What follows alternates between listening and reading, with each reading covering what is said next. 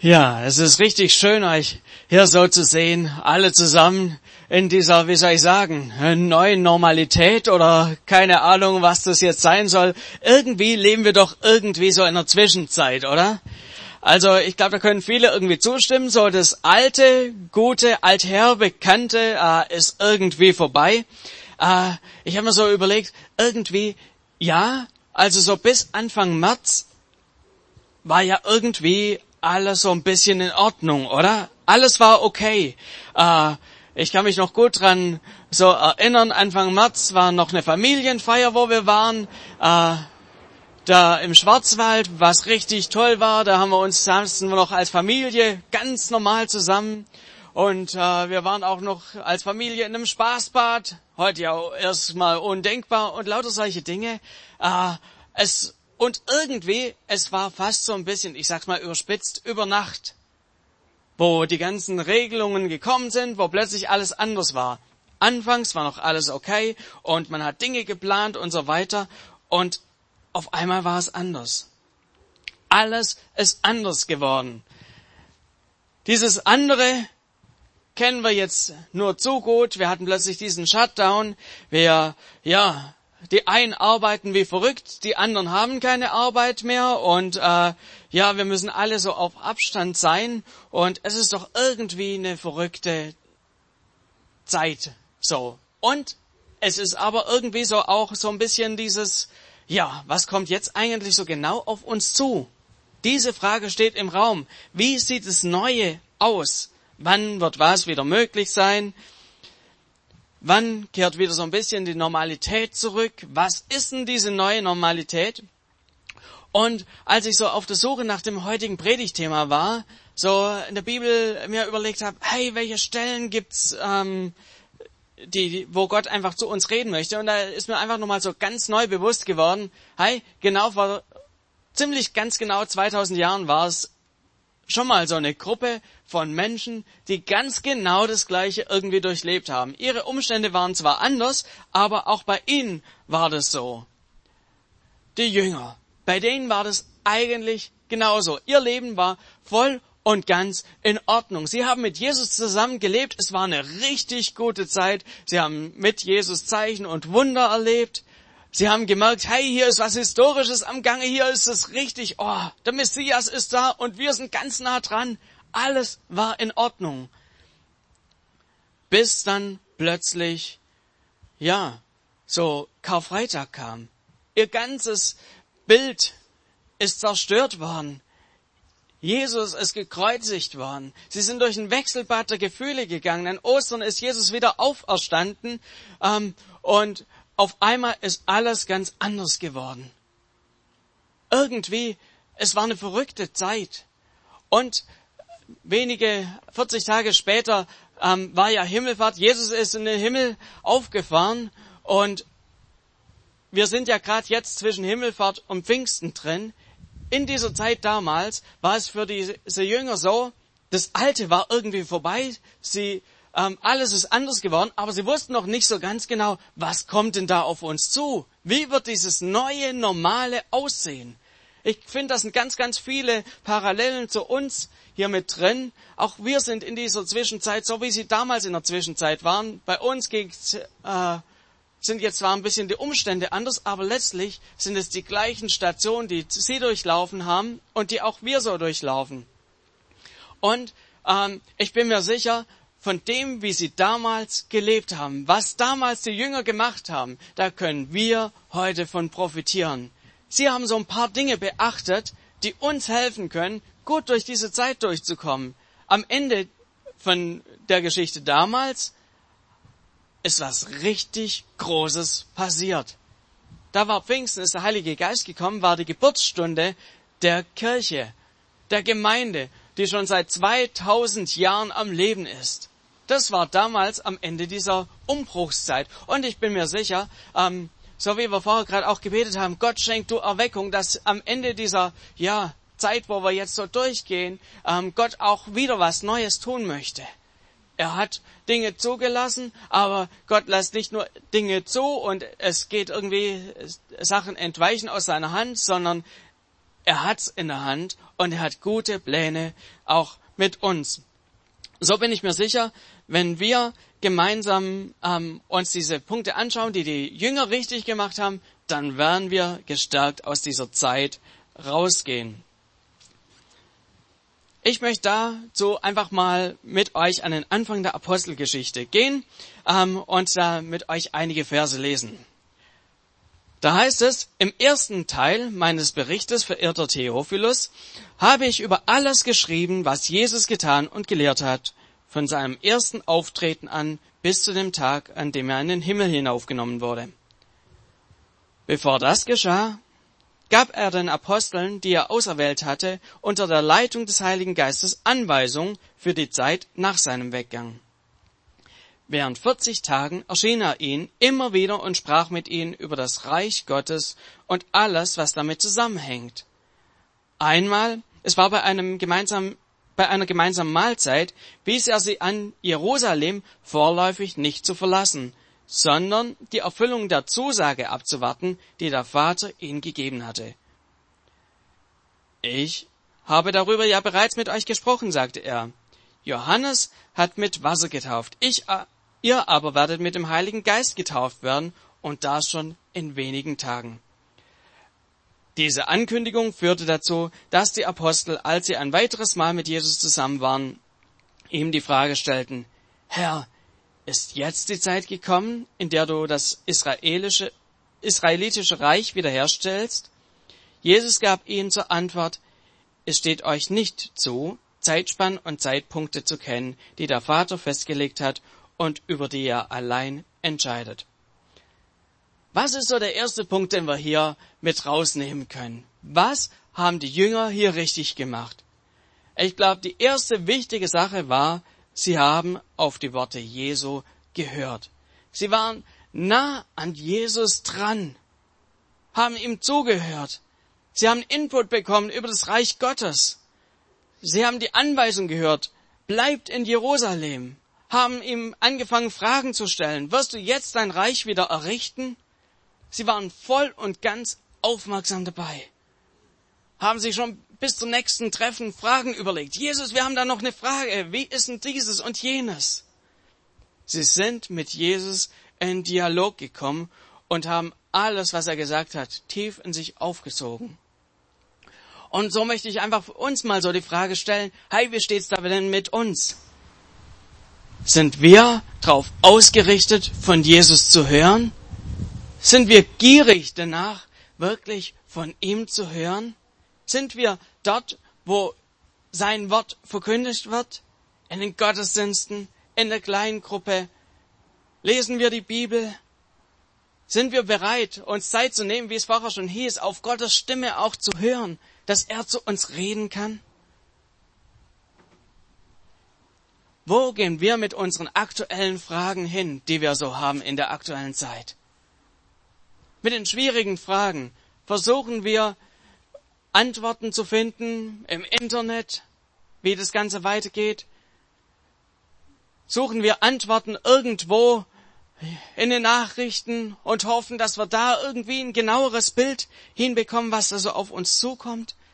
Ich meine, wir sind ja alle mittlerweile richtig gut informiert. Wir sind zu Hobby-Virologen, Amateurökonomen und Scheinstatistikern geworden. Wir haben mehr Ahnung von dem Zeug als jemals zuvor äh, und versuchen somit irgendwie einen Überblick über die aktuelle Lage zu kriegen. Aber die Frage ist, hey, worauf verlassen wir uns? Auf all die Informationen, die außen auf uns reinströmen? Oder sind wir wirklich bereit, in der Bibel zu schauen, hey, was sagt Gott denn zu dieser Zeit? Sind wir bereit, hinzuhören und zu fragen, Gott, was hast du mir in dieser Situation zu sagen? Wie kann ich mich richtig verhalten? Äh, welche Informationen bringen meine Seele auch in dieser schwierigen Zeit zur Ruhe? Und ich möchte mit euch einfach mal so ein paar äh, Bibelverse anschauen, wo Gott in die aktuelle Zeit hineinspricht, wo er in unser Leben sagt, wie es aussieht. In Lukas 21, Vers 11 spricht Jesus klar über diese Zeit am Ende der Zeiten. Da sagt er, es wird schwere Erdbeben geben, Hungersnöte und Seuchen werden bald diese, diese Gegend heimsuchen und bald jene. Also wir müssen nicht irgendwie ähm, verwundert sein, wenn auch weitere Dinge in dieser Form kommen. Jesus hat schon vorhergesagt, ja, das gehört auch mit zu dieser Zeit. Wenn es irgendwann aufs Ende hingeht, gehört es dazu. Aber Jesus lässt uns da nicht allein. Im Psalm 139, Vers 5 heißt es, von allen Seiten umschließt du mich. Ich bin ganz in deiner Hand. Das ist die Sache, die Gott dir zuspricht. Oder Römer 12, Vers 21. Lass dich nicht vom Bösen besiegen, sondern besiege das Böse mit Gutem. Gott spricht dir zu, 2. Timotheus 1, Vers 7. Denn Gott hat uns nicht einen Geist der Ängstlichkeit gegeben. Hey, du musst nicht ängstlich sein in dieser Zeit. Du musst nicht Angst haben vor dem Ganzen, sondern es heißt, er hat uns einen Geist gegeben, der Kraft, das Ganze auch zu durchstehen, der Liebe, den anderen anzunehmen, auch wenn er vielleicht in dieser Situation sich blöd verhält, und der Besonnenheit. Er gibt uns einen Geist der Besonnenheit, dass wir auch klug handeln können. Oder 1. Johannes 4, Vers 4 heißt es, der, der in euch lebt, ist größer und stärker als der, von dem die Welt beherrscht wird. Ich habe gedacht, einfach mal so ein paar Bibelverse euch mitzugeben. Hey, wir müssen hier nicht ähm, ängstlich durch die Gegend laufen. Klar, besonnen, wir sollen vorsichtig sein und wir sind davor nicht irgendwie äh, gewahrt, dass wenn wir äh, zu einer Gemeinde gehören, dass uns überhaupt nichts passiert. Man muss nur mal bis nach Frankfurt in die Baptistengemeinde gucken, wo sich jede Menge Leute angesteckt haben. Wir müssen besonnen sein und schauen, dass wir da auch Abstand halten. Das macht ihr richtig gut hier. Aber wir müssen nicht ängstlich sein. Wir müssen nicht bibbern, oh, was kommt da auf uns zu, sondern wir dürfen wissen, wir sind in Gottes Hand. Jesus möchte zu dir reden. Er möchte dir Richtung für dein Leben geben. Er möchte dir Halt geben. So wie Jesus damals zu den Jüngern gesprochen hat, möchte er heute auch noch zu dir reden. Er möchte in deine Situation reinreden. Ich wurde so dran erinnert, als ich gerade so mit dem Abi fertig war und ich einfach so gefragt habe, Gott, wo, wo geht mein Schritt weiter? Wo ist mein nächster Schritt? Eigentlich wollte ich erstmal was Ordentliches studieren, äh, damit ich noch immer so ein bisschen eine Rückfallebene habe, wenn ich Pastor bin und es in der Gemeinde nicht so gut läuft, dass ich wenigstens noch was, äh, wenigstens noch einen ordentlichen Beruf habe, um da was äh, Geld verdienen zu können. Und Gott hat damals gesagt, hey Markus, lass das, vertrau mir, komm in mein Reich. Geh gleich auf die Bibelschule, mach's gleich. Und hey, das ist mittlerweile 17 Jahre her. Äh, ich bin einfach seinen Weg gegangen und im Rückblick bin ich so froh. Ich wohne heute in einem Haus, hätte ich einen normalen Beruf ähm, gelernt. Ich weiß nicht, ob ich es mir hätte leisten können, da drin zu wohnen. Gott führt und leitet. Er meint's gut mit uns. Und er möchte dich führen und leiten. Die Frage ist, bist du offen, auf ihn zu hören? Auf seine Worte hören. Das haben die, ähm, die Jünger richtig gemacht und das ist das, was wir lernen können. Zum nächsten Punkt. Kurz darauf kam so die Begebenheit, dass Jesus in den, die Jünger auf den Ölberg mitgenommen hat in Jerusalem und vor ihren Augen emporgehoben wurde. Da heißt es dann ähm, danach im Text, daraufhin kehrten die Apostel nach Jerusalem zurück. Sie waren mit Jesus auf einem Hügel gewesen, der Ölberg genannt wird, und nur ein Sabbatweg etwa eine Viertelstunde von der Stadt entfernt ist. In Jerusalem angekommen, gingen sie in den großen Raum im Obergeschoss jenes Hauses, das ihnen schon bisher als Treffpunkt gedient hatte und wo sie sich von jetzt an ständig zusammenkamen. Was können wir hier erkennen? Was war der zweite Schritt, den sie gemacht haben? Der zweite Schritt, den sie hier richtig gemacht haben, war, sie haben den Worten Jesu gehorcht.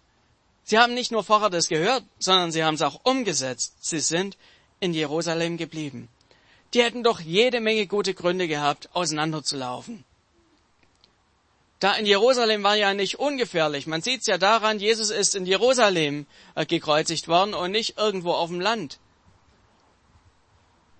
Aber sie sollten in Jerusalem bleiben. Und sie sind in Jerusalem geblieben. Sie haben nicht gesagt, okay, ich muss jetzt erstmal weg und wieder Geld verdienen gehen, ich will mal wieder die Familie besuchen oder sonst irgendwas, sondern sie haben sich dort getroffen. Mit allen Risiken, die damit verbunden waren.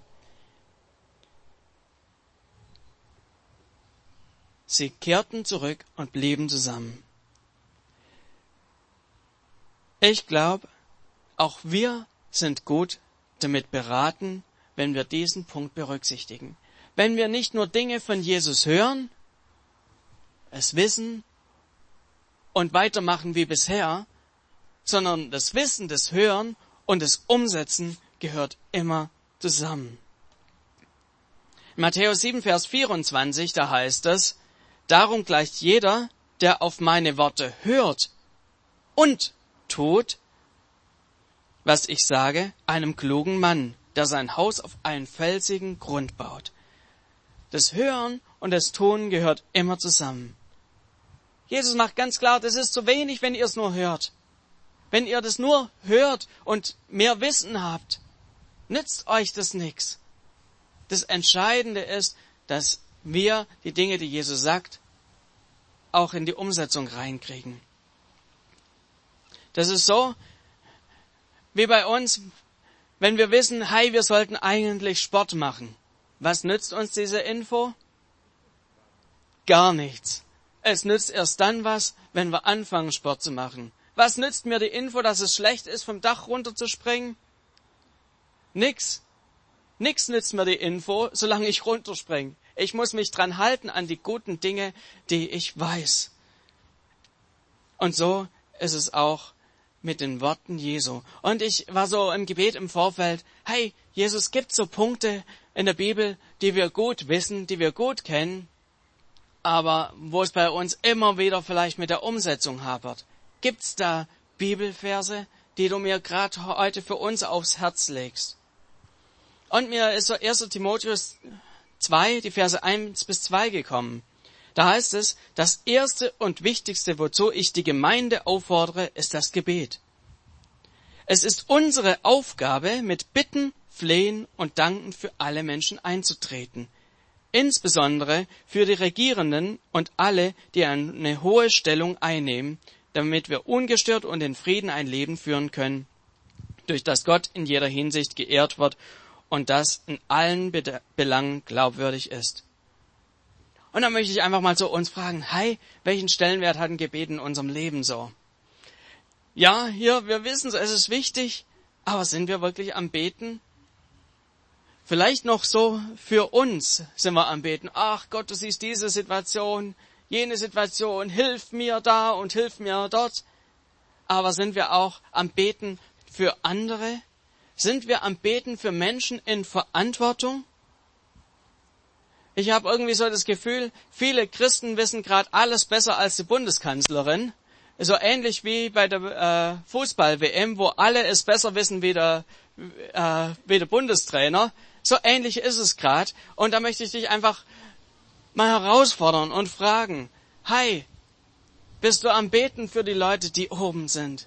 Für Leute, die Entscheidungen treffen müssen über Arbeitsplätze, über Leben, über so viel mehr, wo sie in dieser aktuellen Zeit nicht nur auf das viele Altbekannte zurückgreifen können, sondern wo sie einfach ins Ungewisse hinein auch planen müssen.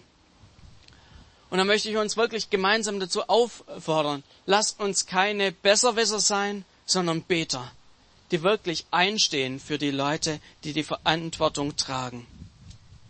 Eine weitere Stelle, die mir so wichtig geworden ist, wo wir mehr und mehr in die Umsetzung kommen sollten, ist Matthäus 18, die Verse 15 bis 17. Da heißt es, wenn dein Bruder sündigt, dann geh zu ihm und stell ihn unter vier Augen zur Rede. Hört er auf dich, so hast du deinen Bruder zurückgewonnen. Hört er nicht auf dich, dann geh mit einem oder zwei anderen noch einmal zu ihm, denn jede Sache soll aufgrund der Aussagen von zwei oder drei Zeugen entschieden werden. Will er auch auf diese nicht hören, dann bringt die Sache vor die Gemeinde. Wenn jemand sündigt, das ist für uns irgendwie so, vielleicht hört sich so hochtrabend an. Ich will es mal in andere Worte fassen. Wenn dir jemand auf den Schlips tritt, dann geh zu ihm hin. Wenn jemand anders dich verletzt oder auch andere verletzt, dann geht zu ihm hin und sucht das Gespräch. Wenn sich jemand respektlos verhält, hey, spiegel ihm das, geh zu ihm hin, sprich es an. Und hier heißt es nicht, wenn da jemand auf den Schlips tritt, frag noch mal zwei weitere, ob die es auch so sehen, dass der, ob der wirklich dir auf den Schlips getreten ist. Oder wenn dir, wenn, wenn du irgendwo was siehst, da heißt es nicht, nimm's mal mit in deine Kleingruppe und besprech dort, ob das wirklich so schlimm war. Sondern hier heißt es, geh auf die Person direkt zu. Und dann ist oft der zweite und der dritte Schritt absolut überflüssig.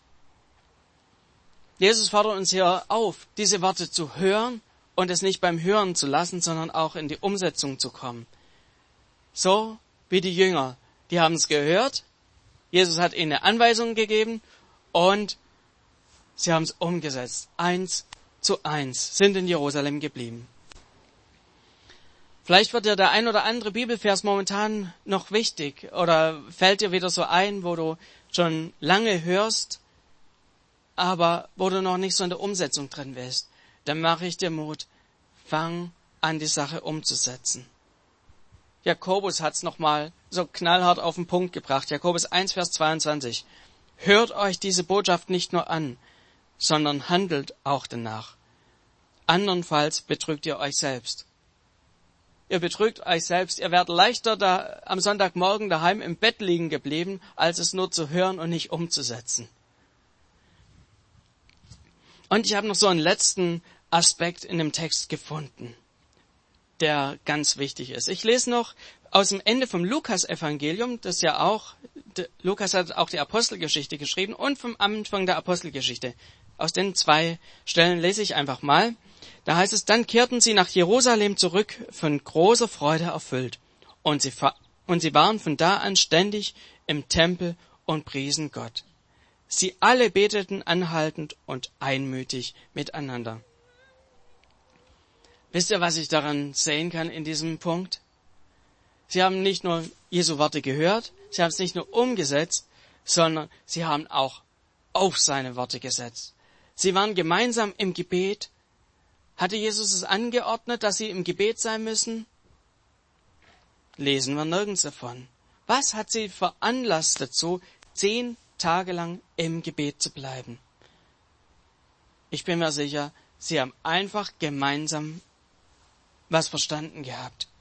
Sie wussten, Jesus hat was verheißen. Er hat was vorhergesagt. Er hat was versprochen. Er hat versprochen, er sendet seinen Heiligen Geist. Und darauf können wir uns verlassen. Da ist kein Ja vielleicht, da ist kein Es könnte sein und unter Umständen, sondern Hey, dieses Geschenk des Himmels wird kommen. Und Jesus hat vorhergesagt, es wird noch besser werden, wenn das passiert ist, wenn, wenn der Heilige Geist kommt, wie wenn er geblieben wäre.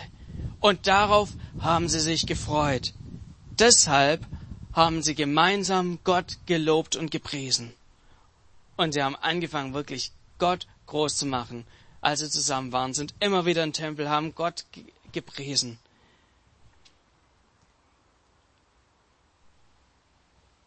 Das Gute ist, Gott ist dasselbe gestern, heute und in alle Ewigkeit. Und was er zugesagt hat, das hält er garantiert. Gott hat damals den Heiligen Geist gesendet und die Jünger haben ihn bekommen. Wozu? Um seine Zeugen zu sein. Geht's uns heute besser? Schaffen wir es, ja, Jesus bekannt zu machen, einfach so aus unserer Kraft? Ich glaube, wir schaffen das nicht wirklich gut. Wir brauchen den Heiligen Geist. Damals hat Gott den Heiligen Geist gesendet und ich bin mir sicher, er möchte es immer und immer und immer wieder tun, weil wir es nötig haben, weil wir es nicht aus uns heraus schaffen, alles gut rüberzubringen, auf ihn hinzuweisen, sondern wir dürfen den Heiligen Geist bekommen und mit dieser Kraft, mit der wir ausgestattet werden, dürfen wir seine Zeugen sein. Von dem her möchte ich uns wirklich auffordern, dass es auch unser ist, dass wir auf seine Worte setzen, dass wir eine Erwartung haben. Ja, Gott, du hast damals deinen Heiligen Geist gesendet, du hast damals die Jünger ausgestattet und du willst auch uns ausstatten. Wir brauchen wieder neu den Heiligen Geist, damit wir vorankommen können. Und so wie die Jünger diese Erwartung hatten, der Heilige Geist wird auf uns kommen. Wir sind im Gebet dran. Heiliger Geist, komm du. Gott, wir machen dich groß. Wir ehren dich schon im Vorfeld, weil du uns den Heiligen Geist schicken wirst.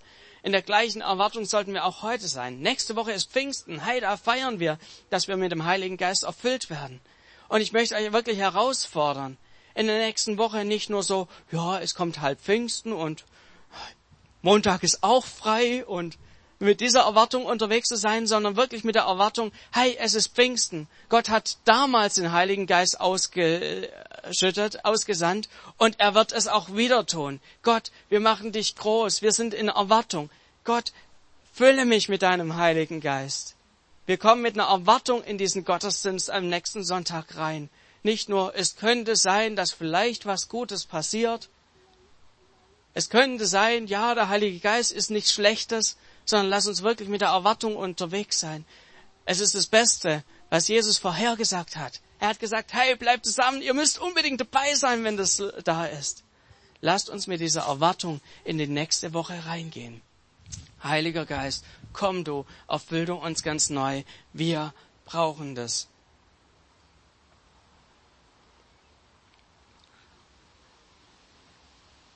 Die Jünger waren wie wir in der Zwischenzeit. Sie haben seine Worte gehört, haben das innerlich aufgezogen. Lass uns es auch tun, dass wir wirklich im Wort Gottes drin sind, dass wir seine Worte hören. Aber, dass wir ihnen auch gehorchen, dass wir nicht nur immer mehr Wissen ansammeln, Bibelwissen bis zum Überquellen, aber es nicht umsetzen, sondern lass uns es umsetzen, wo immer wir eine Chance sehen, dass wir es umsetzen können. Und lass uns auf seine Worte einfach setzen lass uns damit rechnen, dass das, was er schon mal getan hat, dass es auch wieder tut, dass er sein Wort hält. Und er hat zugesagt, dass er uns, seine Jünger, mit dem Heiligen Geist ausstatten möchte.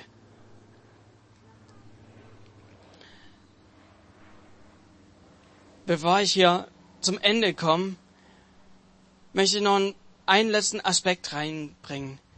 Ich glaube, Gott klopft gerade eben an Herzenstüren an.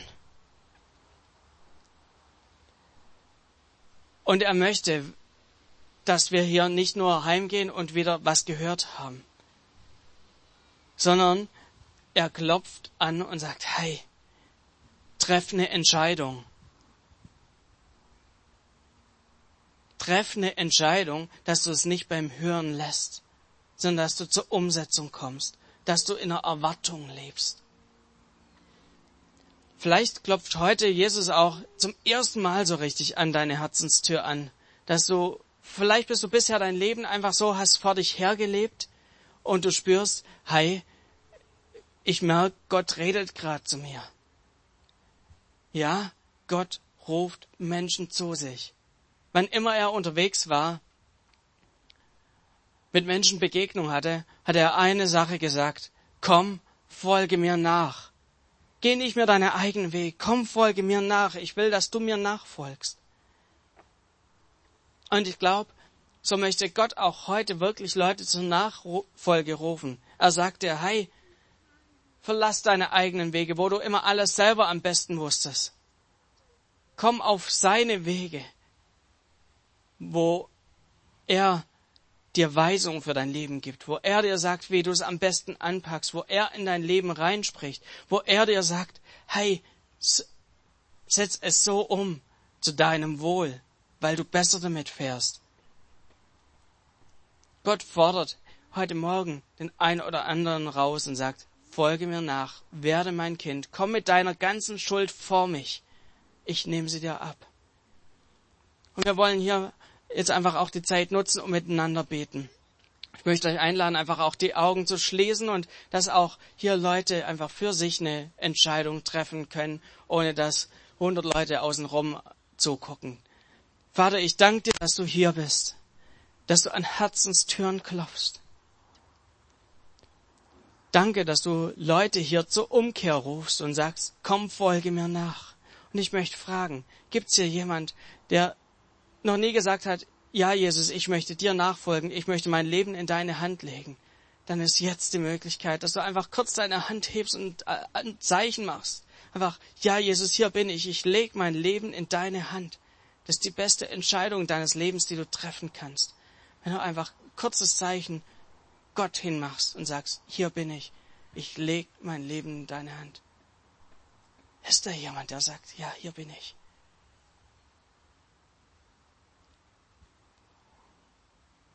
Gott klopft momentan ein Herzenstür. Da bin ich hundertprozentig von überzeugt. Ist ja jemand, der sagt, ja, Jesus, hier bin ich, ich leg mein Herz ähm, einfach vor dich hin. Ich gebe dir mein Leben. Da bin ich sicher, Gott klopft weiter und weiter und weiter und lässt dich nicht los. Er möchte mit dir gemeinsam leben. Und ich möchte hier fragen, gibt es Leute, die heute neu eine Entscheidung getroffen haben, auf seine Worte zu hören, sie umzusetzen und auf sie zu bauen. Ist hier jemand, der sagt, ja, in dieser Predigt waren Punkte, die haben mich angesprochen, die haben mich gemeint, ich möchte neu meinen Weg mit Gott gehen. Dann ist hier die Möglichkeit, einfach auch kurz ein Signal zu geben, ja, Jesus, hier bin ich, mich meins. Ich hör's nicht nur, ich gebe ein klares Zeichen, hier bin ich. Gibt's da jemand? Ja, sehr gut. Jawohl. Ist eine gute Entscheidung, hier einfach Dinge festzumachen.